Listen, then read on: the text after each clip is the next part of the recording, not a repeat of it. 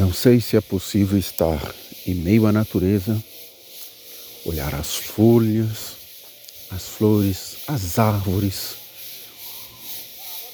os animais cantando e ficar triste, ficar desanimado. Se todos eles celebram o dia, celebram a tarde, celebram a noite, por que nós não podemos celebrar também?